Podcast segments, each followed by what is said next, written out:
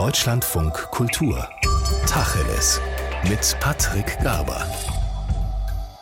Ich grüße Sie. Artemis, so heißt das Raumfahrtprogramm, mit dem die USA wieder Menschen auf den Mond schicken wollen. Mit dabei die Europäische Weltraumorganisation ESA und bei der mischt auch Deutschland kräftig mit. Eine unbemannte Artemis-Rakete Artemis 1 sollte jetzt eigentlich schon auf dem Weg zum Mond sein, aber wegen technischer Probleme ist der Start mehrmals verschoben worden. Teuer ist das Ganze auf jeden Fall. Da fragt sich manche und mancher, warum so viel Geld für Mondflüge ausgegeben wird, wo wir hier auf Erden eigentlich drängende Probleme haben. Vielleicht sogar drängendere. Darüber und über Sinn und Zweck von Raumfahrt generell spreche ich nun mit Anna Christmann. Sie ist Bündnisgrüne Bundestagsabgeordnete und sie ist die Koordinatorin der Bundesregierung für die deutsche Luft- und Raumfahrt. Guten Tag, Frau Dr. Christmann. Ja, schönen guten Tag. Der Flug von Artemis 1, wenn er denn zustande kommt, wird über 4 Milliarden Dollar kosten, das ganze Artemis-Programm mindestens 93 Milliarden Dollar. Gut angelegtes Geld Ihrer Meinung nach? Also Raumfahrt zeigt uns natürlich, was wir als Menschheit leisten können im Bereich Technologie, Forschung und Entdeckung äh, von neuen Dingen, die wir noch nicht kennen. Und ich glaube, das ist schon ein Mehrwert, den die Raumfahrt per se bietet, weil ich glaube, es ist für uns als Menschheit wichtig, wirklich auch immer zu schauen, dass wir noch einen Schritt weiter gehen und noch mehr dazu lernen, weil wir einfach nicht wissen, welche Herausforderungen noch auf uns warten und einige davon ähm, vermutlich im Weltraum. Aber dazu kommt natürlich auch, dass Raumfahrt auch ganz viele ganz praktische Bedeutungen hat äh, für uns auf der Erde. Raumfahrt ist eine kritische Infrastruktur geworden, äh, wenn man an die Satellitennetzwerke denkt, Kommunikation, Navigation, äh, Erdbeobachtung. Ähm, da hat Raumfahrt ähm, auch einen ganz praktischen Nutzen. Insofern würde ich generell sagen, Geld in Raumfahrt ist gut angelegte Investitionen in Innovationen, die wichtig für uns sind. Bleiben wir aber noch einen Moment bei Artemis. Der jetzt anstehende Flug ist unbemannt. Menschen sollen erst bei der übernächsten Mission Artemis 3 auf dem Mond landen. Das wird vielleicht 2025 passieren oder auch später. Aber warum denn jetzt wieder bemannte Mondflüge? Dass das geht, wurde ja schon vor über 50 Jahren bewiesen. Also das ist schon ein historisches Ereignis. Jetzt nach 50 Jahren entscheiden wir uns als Menschheit äh, wieder zum Mond zurückzukehren äh, und aus guten Gründen, äh, weil damals ging es tatsächlich darum, erstmal zu zeigen, das geht und das ist ja auch erfolgreich gelungen von der amerikanischen Seite damals. Und jetzt hat es ein bisschen einen anderen Charakter. Wir wollen jetzt zum Mond, um dort auch zu bleiben, um wirklich nochmal ganz andere Formen auch der Wissenschaft zu ermöglichen und noch mehr über den Mond und damit letztlich auch über unsere Erde und unsere Vergangenheit äh, zu lernen. Und das ganz Besondere ist diesmal auch daran, dass die USA das diesmal ja nicht alleine machen, sondern eben mit uns als Europäer gemeinsam. Wir liefern ja mit dem europäischen Service-Modul einen ganz kritischen Bestandteil der neuen Rakete und sind deswegen Teil der Mondmission. Und ich glaube, für uns als Europäer ist es auch ein äh, ganz wichtiges Ziel zu sagen, äh, wir fahren diesmal auch mit zum Mond und nutzen wirklich die vielfältigen wissenschaftlichen Möglichen, die es da gibt, um ähm, nochmal vieles zu lernen über unser Leben auch auf der Erde, aber auch natürlich den Weltraum. Also die ESA und vor allem Deutschland baut mit an dem Servicemodul für die Raumkapsel Orion, in der dann irgendwann die AstronautInnen sitzen werden. Und ein Astronaut, der deutsche Astronaut Alexander Gerst, der ja schon auf der internationalen Raumstation ISS war, der hat gerade dieser Tage das Training für einen möglichen Mondflug aufgenommen. Warum engagiert sich Deutschland so sehr für dieses Projekt? Also es ist für uns eine wahnsinnig tolle Möglichkeit, deutsche Technologie zum Mond zu schicken. Damit zeigen wir äh, auch, was wir für Kompetenzen haben. Es wurde ja in Bremen produziert und das erste europäische Service-Modul heißt jetzt auch Bremen. Ähm, und das ist, glaube ich, schon ein wichtiges Zeichen, dass wir in Deutschland wirklich exzellenter Raumfahrtstandort sind und das nehme ich dann auch wahr im Verhältnis jetzt zu den Amerikanern. Ich war ja beim ersten Startversuch auch dort vor Ort in Florida, äh, weil das natürlich ein großes Ereignis dort auch ist. Man merkt auch, welche Bedeutung das für die amerikanische Gesellschaft hat. Kamala Harris als Vice President war auch mit vor Ort. Und ich habe dort auch mit der NASA Gespräche geführt und die nehmen uns da wirklich als Partner wahr. Ich würde sagen, in dem Bereich auch auf Augenhöhe. Und das ist natürlich für unsere internationale Zusammenarbeit auch ganz, ganz wichtig. Da geht es um Technologie, Know-how, was dann jetzt für diese Mondmission wichtig ist und uns die Möglichkeit gibt, dabei zu sein und wo es natürlich auch einen großen Technologietransfer in andere Bereiche gibt. Deswegen ist es äh, für uns als Raumfahrtstandort von großer Bedeutung. Und ich würde auch den Teil der Inspiration nicht unterschätzen. Äh, ich glaube, auch für äh, gerade vielleicht Kinder, Nachwuchs in Deutschland ist das natürlich eine Faszination zu sagen, Europa geht jetzt mit zum Mond. Äh, das ist ja auch für uns als Wissenschaftsnation eine tolle Motivation. Und es ist auch ein großes Geschäft. Airbus, das in Bremen die Module zusammenbaut, das ist insgesamt ein Milliardenauftrag für Airbus. Wie viele deutsche Steuergelder stecken denn in diesem Projekt drin? Wir engagieren uns ja immer über die ESA bei solchen Projekten. Ähm, dort sind wir ähm, als äh, einer der größten Beitragszahler ja engagiert. Das äh, läuft sich pro Jahr etwa so auf ungefähr 800 Millionen Euro, die wir an die ESA geben. Und da ist dann das ESM eben, also das Europäische Service-Modul, ein Projekt gewesen jetzt der letzten Jahre. Da gibt es aber natürlich viele weitere. Und das Wichtige ist aber, wo wir uns bei der ESA engagieren. Das Geld kommt immer zurück, in dem Sinne als Aufträge für die deutsche Industrie. Ähm, und somit hat das natürlich auch einen großen Effekt für unseren Standort. Und es gibt dann auch Berechnungen, die mögen natürlich äh, mal mehr, mal weniger akkurat sein, aber dass man äh, natürlich auch einen großen äh, Rücklauf der Steuergelder dadurch bekommt, äh, was dann wieder an Wirtschaftskraft entsteht dadurch. Ähm, insofern, ja, das sind erstmal hohe Summen, die da investiert werden, eben über unser Engagement auch bei der ESA, aber da kommt auch ganz viel zurück für unseren Wirtschafts- und Technologiestandort und ähm, das ist aus unserer Sicht dann eben dieses Engagement auch wirklich wert. Muss Deutschland, muss Europa darum auch bei dem Mondprogramm der NASA mitmachen, damit man einfach technologisch nicht abgehängt wird von anderen, damit man vorne dabei bleibt? Ja, ich würde das gar nicht so negativ formulieren. Es geht nicht darum, nicht abgehängt zu werden, sondern es geht darum, wirklich aktiv mitzugestalten, ähm, weil das muss ja unser Anspruch sein. Wir sind ein Hochtechnologieland und ähm, das gilt auch für andere Technologien. Mir ist das auch wichtig, zum Beispiel, wenn man über digitale Technologien spricht, über künstliche Intelligenz, vergleichbare Dinge, die gerade sehr viel entscheiden, in welche Richtung sich auch unsere gesamte Gesellschaft entwickelt. Und so ist es auch bei Raumfahrttechnologien. Wir müssen selber in der Lage sein, das aktiv in Kooperation mit anderen zu gestalten. Äh, und das gelingt eben dann, wenn man auch das nötige Know-how hat. Und wenn man äh, quasi dann bei solchen Missionen sich nicht beteiligt, ist man natürlich Zuschauer. So war es damals bei Apollo. Da haben wir im Fernsehen zugeguckt, äh, wie die anderen zum Mond gefahren sind. Und es hat natürlich einen ganz anderen Effekt, wenn man selber aktiv mit dabei ist, auch lernen kann. In der Kooperation mit der NASA kann man natürlich auch von deren Arbeitsweise lernen. Wir können aber ähm, auch einfach unsere Technologie dann auf so einem Flug natürlich mittesten und wir haben ja zum Beispiel auch ein eigenes Forschungsprojekt vom DLR mit an Bord, ähm, der ersten SLS-Rakete, wo wir ein Strahlungsexperiment Die SLS-Rakete, das ist die Trägerrakete für, dies, für das Artemis-Projekt. Genau. Genau, das ist äh, die Space Launch System, ist die kreative Abkürzung, mhm. äh, die jetzt eben bald starten soll. Und äh, dort ist, sind eben zwei äh, Experimentalpuppen mit dabei. Ähm, das ist ein äh, Projekt von DLR zusammen mit Israel und eine der Puppen hat eine Strahlungsweste an, die andere nicht. Und so kann man eben auch mehr lernen über überhaupt das Verhalten auch ähm, von Strahlung auf Menschen im All, gerade auch wenn man weiter weg ist von der Erde. Und das ist natürlich Wissen, das wir für zukünftige Aktivitäten dann gut einsetzen können. Und diese Puppen, Dummy-Puppen heißen Helga und Zoha, um das auch noch beizubringen. Also haben einen deutschen und einen israelischen Namen.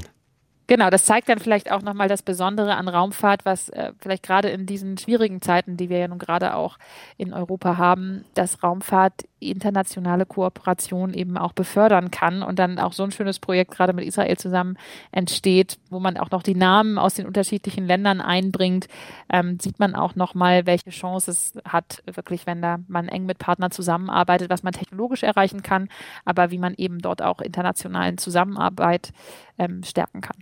Nun haben wir aber hier auf Erden jede Menge Krisen, deren Bewältigung viel, viel Geld kosten würde. Klimawandel, Energiekrise, Hunger, Artensterben und, und, und. Trotz aller Euphorie, die ich bei Ihnen raushöre, wie ist es da zu rechtfertigen, dass so viele Milliarden in Raumfahrtprojekte gesteckt werden, die vielleicht bei anderen Projekten hier auf Erden mindestens so gut angelegt werden? Also deswegen habe ich ja gerade schon angedeutet, dass diese Projekte machen wir für die Probleme auf der Erde, die allermeisten davon. Denn äh, die Raumfahrt ermöglichen uns ja einerseits diese Exploration, das ist das, worüber wir jetzt gerade sehr stark gesprochen haben, jetzt auch mit der Mondmission. Auch dort sind natürlich viele wissenschaftliche Erkenntnisse mit verbunden. Auch auf der ISS werden ja Experimente durchgeführt, die wir für äh, Dinge auf der Erde brauchen, medizinische Experimente. Zum Beispiel jetzt bei der jüngsten Mission von Matthias Maurer auf der ISS hat er Experimente mit Oberflächen äh, gemacht, die dann so antibakteriell sind. Die kann man irgendwie besonders gut auf der ISS testen. Das könnte man bei uns aber dann ganz konkret in Krankenhäusern oder anderen Dingen einsetzen, äh, um dort Keime zu bekämpfen. Oder medizinische Experimente, da ging es darum, äh, wie man äh, Kindern, die nur ein halbes Herz haben, besser behandeln kann. Dort sind Experimente auf der ISS durchgeführt worden. Das ermöglicht Raumfahrt eben auch. Und dann vielleicht noch konkreter äh, sind das natürlich all die Satelliten, die wir ja auch mit Raketen ins All bringen. Und zum Beispiel, ähm, gerade wenn wir die Klimakrise als einer der größten aktuellen Herausforderungen sehen, ja, besteht der Klimabericht, der internationale, zu einem ganz großen Anteil aus Satellitendaten. Unter anderem ein deutsch-amerikanisches Projekt namens GRACE, das die Wasserverteilung äh, auf der Erde misst und dadurch natürlich ein super Klimamonitoring machen kann. Das heißt, ohne Raumfahrt wüssten wir zum Beispiel alleine über die Klimakrise viel, viel weniger, als wir jetzt wissen. Und das kann man dann noch in viele weitere Bereiche weitertreiben. Navigationssysteme, Kommunikationssysteme, unsere Windkrafträder werden von Satelliten gesteuert. Und da zeigt sich gerade jetzt in dieser Krise, sind wir natürlich auf solche Infrastruktur auch angewiesen und müssen diese vielleicht sogar noch etwas mehr auch ähm, schützen und resilienter machen, äh, um auch sicher diese Dienste zur Verfügung zu haben. Dass die Beobachtungsdaten von Satelliten gerade auch mit Blick auf den Klimawandel ungeheuer wichtig sind, das nehme ich Ihnen sehr gerne ab. Aber wenn wir uns einig sind, dass unbemannte Satelliten ganz, ganz wichtig sind, auch für die Kommunikation, bleibt für mich trotzdem die Frage, wozu bemannte Raumfahrt, die ja um ein Vielfaches teurer und ressourcenintensiver als unbemannte ist? Also im Verhältnis machen wir das ja auch, wenn man so will, weniger. Es sind ja nicht so viele Menschen im All wie Satelliten. Insofern klar, das, äh, was wir mit den Satelliten machen können, ähm, ist das sehr viel umfangreichere Programm, was wir auch dauerhaft ja wirklich als Dienste nutzen aber auch Menschen die Möglichkeit geben, zu geben, ins All zu äh, fahren und dort Erkenntnisse zu sammeln, hat natürlich einen ganz hohen Mehrwert, wenn man bedenkt, was auch äh, angefangen eben von den äh, Apollo-Astronautinnen und Astronauten und jetzt auch unseren, die zur internationalen Raumstation äh, fahren, äh, was die für Erkenntnisse mitbringen und auch für eine andere Perspektive, die sie auf die Erde haben. Das ist für uns und für unsere Entscheidung und Prioritätensetzung auch, welche Herausforderungen wir in den nächsten Jahren bewältigen, ganz, ganz essentiell. Und sie können natürlich schon auch wissenschaftliche Experimente durchführen, die man nicht alle automatisieren können. Es gibt einfach Dinge, die können wahnsinnig gut auch Roboter erledigen oder eben automatisiert werden. Aber es gibt eben auch viele Dinge, ähm, die können Menschen besser, auch flexibel auf Situationen reagieren. Und gerade wenn man an den Mond denkt, können Menschen, die sich dort dann bewegen können, gegebenenfalls eben auch mit Rovern, mit einer ähm, ja auch permanenten Station, wie die Idee hinter dem Artemis-Programm ja auch ist, natürlich sehr viel umfangreichere Erkenntnisse mitbringen. Und ich glaube, das hat schon einen wichtigen Stellenwert auch in der Raumfahrt.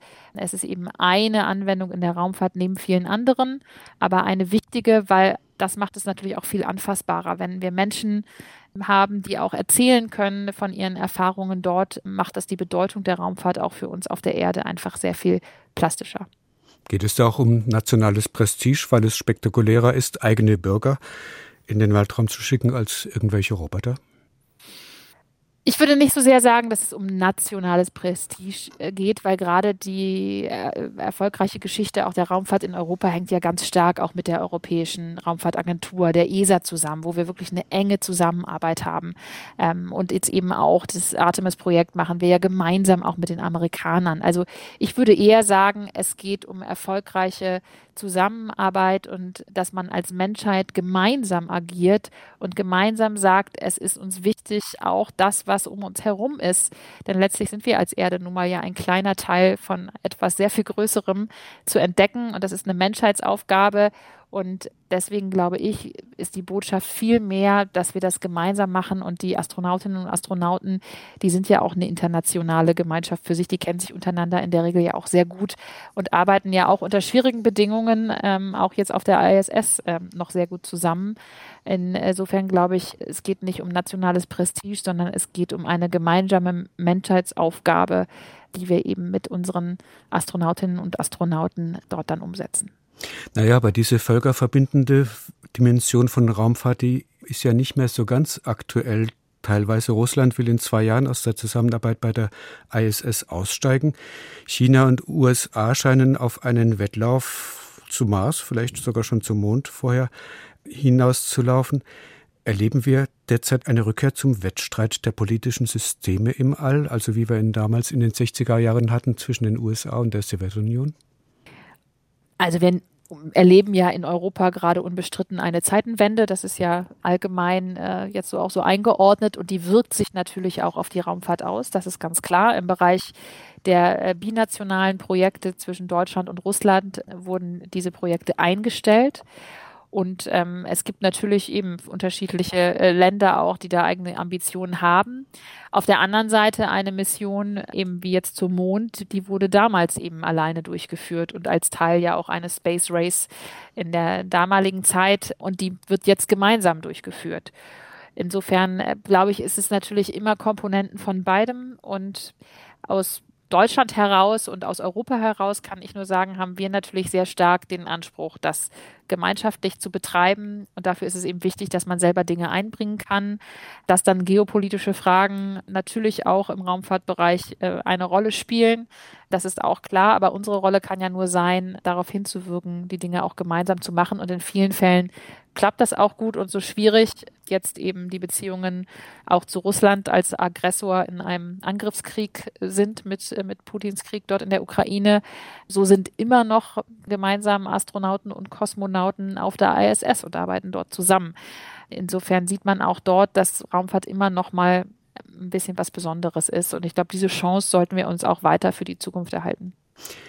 Ich spreche heute mit der Bundestagsabgeordneten Dr. Anna Christmann von den Grünen. Sie ist die Koordinatorin der Bundesregierung für die deutsche Luft- und Raumfahrt. Frau Christmann, bleiben wir noch ein bisschen bei der Frage nach dem Sinn von Raumfahrt generell. Sie haben ja schon die technologischen Innovationen erwähnt. Die Teflonpfanne, das müssen wir, glaube ich, gleich mal klarstellen, die ist uns nicht von der Raumfahrt beschert worden, die gab es schon vorher.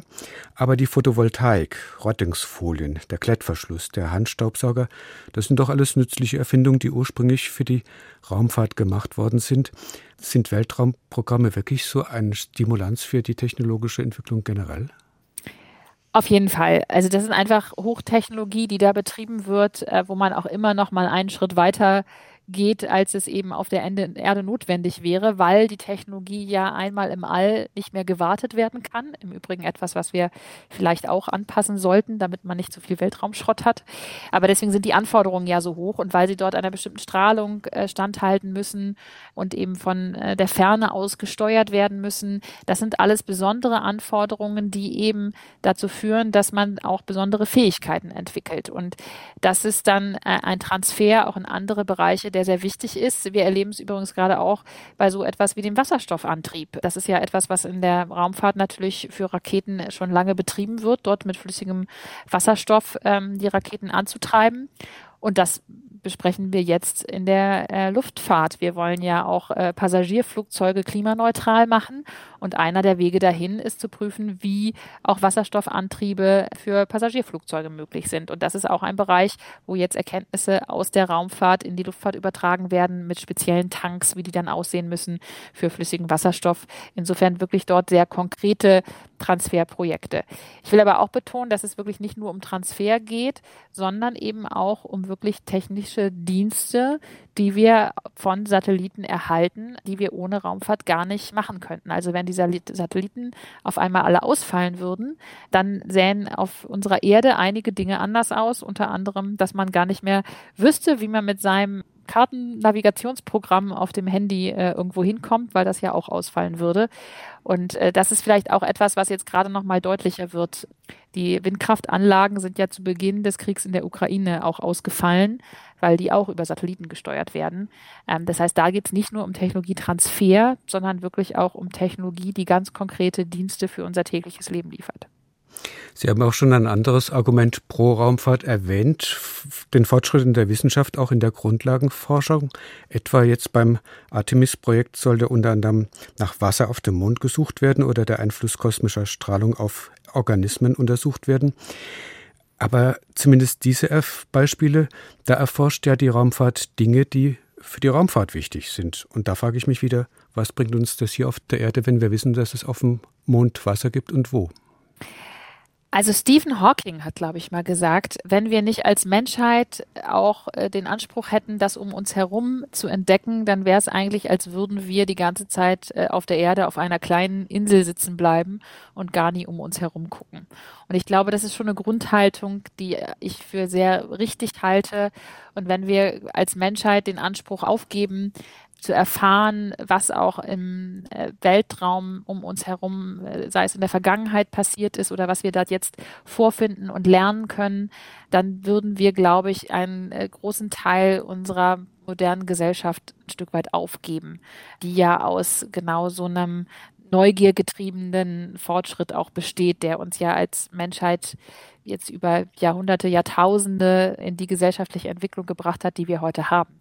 Und dazu gehört definitiv auch Aktivitäten ähm, außerhalb der Erde. Und das ist sehr spannend ist zu lernen, was auf dem Mond äh, früher passiert ist, ob es dort Wasser gibt und ob es äh, da die Möglichkeit gibt, dann äh, auch auf dem Mond mit diesem Wasser auch Dinge zu produzieren. Das ist natürlich wahnsinnig spannend oder eine potenzielle Zwischenstation ja auch, um später auch den Mars zu entdecken und dort auch festzustellen, ob es auf dem Mars gegebenenfalls je Leben gegeben hat. Der Mars hat ja quasi seinen eigenen Klimawandel gehabt, dass er heute äh, erstmal uns nicht bewohnbar erscheint in dem Zustand, wie er heute ist. Aber auch dort können wir natürlich wahnsinnig viel dann auch wieder ähm, über die Entwicklung der Erde lernen. Und ich meine, der Klimawandel, die Klimakrise auf der Erde ist sehr präsent. Wir wissen ja noch nicht, wie sich die Menschheit in den nächsten Jahrhunderten auch auf unserem Planeten entwickeln wird. Und es wäre geradezu kurzsichtig, nicht die Möglichkeiten zu nutzen, darüber auch auf dem Mond, auf dem Mars um uns herum mehr zu lernen, damit der Erde nicht das passiert, was anderen Planeten passiert ist. Sprechen wir neben der Wissenschaft auch über die kommerzielle Nutzung des Weltraums, Frau Christmann. Der erdnahe Raum wird ja schon kommerziell eifrig genutzt. Dort fliegen jede Menge Satelliten herum, die den Unternehmen, die sie betreiben, oft auch gutes Geld einbringen. Ist es denn realistisch, dass auch das fernere Weltall, also das Gebiet jenseits des Erdorbits, wirtschaftlich genutzt wird, etwa durch den Abbau von Rohstoffen auf dem Mond oder auf den Asteroiden? Grundsätzlich möglich erscheint das natürlich. Und es gibt ja gerade private Aktivitäten, die ja auch gerade viel Dynamik in den Raumfahrtbereich gebracht haben. Äh, alle kennen natürlich gerade Elon Musk und SpaceX, aber auch äh, Jeff Bezos und andere, die da unterwegs sind. Und die da Unsummen ähm, investieren. Ja, genau. Das ist ja ihre private äh, Angelegenheit sozusagen das ist, finde ich, auch erstmal natürlich legitim und auch hilfreich, wenn Leute natürlich bereit sind, auch in solche Innovationen mit solchen Investments auch reinzugehen, die natürlich hochriskant sind und man weiß nicht, was da rauskommt am Ende. Klar ist, es braucht Regeln dafür, wie man auch dann mit dem Weltall und mit Ressourcen gegebenenfalls auf Planeten umgeht. Dort gibt es ja auch ähm, bereits bei den Vereinten Nationen einen gemeinsamen Weltraumvertrag, wo dort ähm, auch Dinge geregelt sind. Jetzt gibt es einen neuen Vorstoß auch von Seiten der USA mit dem Artemis-Programm zusammen. Das ist den sogenannten Artemis Accords, in denen auch Dinge geregelt werden sollen. Das ist gerade ein Prozess. Als Deutschland haben wir bisher noch nicht unterzeichnet, sind da aber in Gesprächen. Und das ist natürlich wichtig. Es darf da keine Wildwest-Mentalität, die es leider bei den Satelliten derzeit schon zum Teil gibt, dann entstehen, was natürlich andere Planeten äh, angeht oder ähm, den Mond angeht. Da muss natürlich das Gleiche gelten, was für uns auf der Erde gilt, dass man sich da auch als internationale Gemeinschaft darauf verständigen muss, wie so etwas abläuft. Und in erster Linie muss natürlich aus unserer Sicht da der gemeinsame Erkenntnisgewinn auch im Vordergrund stehen. Aber bei der Kommerzialisierung, Sie sagten, irgendwie muss das reguliert werden. Wer könnte das denn dann durchsetzen im Fall des Falles? Regeln? Also aus unserer Sicht muss das ein internationaler Prozess sein. Die Vereinten Nationen sind dazu der richtige Mandatsträger und dann müssen das natürlich im Zweifelsfall aber nationale Staaten auch umsetzen. Wir haben auch in Deutschland ja das Thema, dass wir zum Beispiel noch kein Weltraumgesetz haben und da jetzt gerade auch eruieren, welche gesetzlichen Regelungen ja auch für Satelliten zum Beispiel nochmal notwendig wären. Es kann zum Beispiel nicht sein, dass Satelliten in den Weltraum geschickt werden und die dann den letzten Tropfen Treibstoff verbrauchen und danach dann einfach ungeregelt im Weltraum herumtreiben, sondern die müssen zum Beispiel kontrolliert auch wieder aus dem Orbit rausgebracht haben, damit sie eben nicht zu Weltraumschrott werden. Das sind auch alles so Regeln, die man braucht und wo sicherlich noch nicht alle Regeln da sind, die wir dann in der Zukunft äh, benötigen werden. Aber deswegen ist es so wichtig und deswegen engagieren wir uns auch sowohl im Dialog jetzt mit den Amerikanern, mit den anderen Staaten, die auch jetzt bei den Artemis Accords dabei sind und natürlich vor allem mit den Vereinten Nationen, um zu diesen gemeinsamen Regeln zu kommen. So richtig nachhaltig ist Raumfahrt ja bisher nicht. Das sind ja dann doch wesentlichen Ex- und Top-Technologien. Also es werden Apparate hochgeschickt, die dann nach Ende ihrer Dienstzeit verglühen. Sie als Grünen-Politikerin, macht Ihnen das mit der mangelnden Nachhaltigkeit von Raumfahrt äh, nicht Sorgen? Ich meine, das ist ja ein Prinzip, die Nachhaltigkeit, das in Ihrer Partei sehr hochgehalten wird. Definitiv setze ich mich für mehr Nachhaltigkeit in diesem Bereich ein. Man darf es natürlich im Vergleich jetzt zu anderen Sektoren, äh, die uns jetzt gerade was CO2 angeht, da noch äh, größere Probleme machen, glaube ich, auch nicht zu sehr herausheben, weil ich glaube, bei, bei Raumfahrt ist es so, weil alle immer diese Raketenstart sehen mit einfach der großen Menge Treibstoff, die da hinten rauskommt, entsteht natürlich der Eindruck, dass da immense Ressourcen äh, sinnlos verbraucht werden und es deswegen einen so besonders schlechten CO2-Fußabdruck hat das ist natürlich einerseits richtig, dass ein Raketenstart wahnsinnig viel Energie verbraucht. Auf der anderen Seite, gemessen jetzt an anderen Großindustrien und anderen Verbrauchsbereichen, jetzt im Mobilitätsbereich oder ähnlichen, ist es natürlich immer noch ein relativ kleiner Teil. Ich möchte das aber trotzdem nicht klein reden, sondern natürlich ist es eine wichtige Aufgabe, die Raumfahrt nachhaltiger zu machen. Bei eben Raketenantrieben kann man natürlich eben, wenn man da auf grünen Wasserstoff geht, solche Dinge schon ein gutes Stück vorankommen. Und beim äh, der Frage von dem Materialverbrauch kommen wir ja auch bei Raketen jetzt zur Wiederverwendbarkeit immer mehr. Das ist ja auch etwas, was SpaceX tatsächlich jetzt etabliert hat, dass die ihre Raketen wiederverwenden. Matthias Maurer war sozusagen der erste Astronaut aus Deutschland, der mit einer gebrauchten Rakete auf die ISS geflogen ist und äh, es hat funktioniert. Und wie ich schon sagte, bei den Satelliten ist es natürlich wichtig, dass es auch nachhaltig ist, was jetzt Weltraumschrott angeht, der im Weltraum verbleibt. Da ist es natürlich so, dass die Technik nicht wieder zurückgeholt werden kann zum Boden, um sie dort nochmal zu verwenden, aber dass sie zumindest geordnet dann den Weltraum wieder verlässt, ähm, weil das ist auch ein wichtiges Nachhaltigkeitsthema im Bereich Raumfahrt. Wir haben viel zu viele kleine Teile, die im Weltraum rumschwirren und natürlich dann auch die Nutzung des Weltraums in Zukunft erschweren. Deswegen sind wir auch sehr engagiert als Deutschland in europäischen Programmen ähm, zur Vermeidung von Weltraumschrott. Naja, aber das Artemis Projekt arbeitet ja mit diesen SLS-Raketen, die Sie schon erwähnt haben, und das sind Wegwerfraketen. Das ist ja nicht besonders nachhaltig. Das ist richtig und das äh, kann und sollte sicherlich ein Ziel für die Zukunft sein, da dann auch nochmal einen Schritt äh, weiter zu gehen. Hier hat sich die NASA jetzt einfach entschieden. Ich meine, es ist die stärkste Rakete, die jemals gebaut worden ist. Und ähm, dort ist es natürlich wichtig, zunächst einmal jetzt zu testen, funktioniert das Ganze überhaupt und äh, quasi welche Erfahrungen werden jetzt mit dieser Rakete gesammelt. Und je länger äh, man aber dann solche Aktivitäten auch Richtung Mond äh, aufnimmt, wird das sicherlich immer mehr Thema werden, dass sie dann auch wiederverwendbar sein sollten. Bei den quasi begrenzten Fahrten zum Mond, die es im Moment geplant sind, ist es natürlich noch eine Frage, ob sich das überhaupt lohnt, weil man natürlich schon nochmal aufwendiger und anders produzieren muss, um quasi wiederverwendbare Raketen dann auch äh, zu entwickeln. Das kann ein, ein nächster Schritt sein, aber tatsächlich steht das bei der SLS jetzt nicht im Vordergrund sagt Anna Christmann, Koordinatorin der Bundesregierung für die deutsche Luft- und Raumfahrt und Bundestagsabgeordnete der Bündnisgrünen, heute zu Gast bei Tacheles. Vielen Dank. Sehr gerne.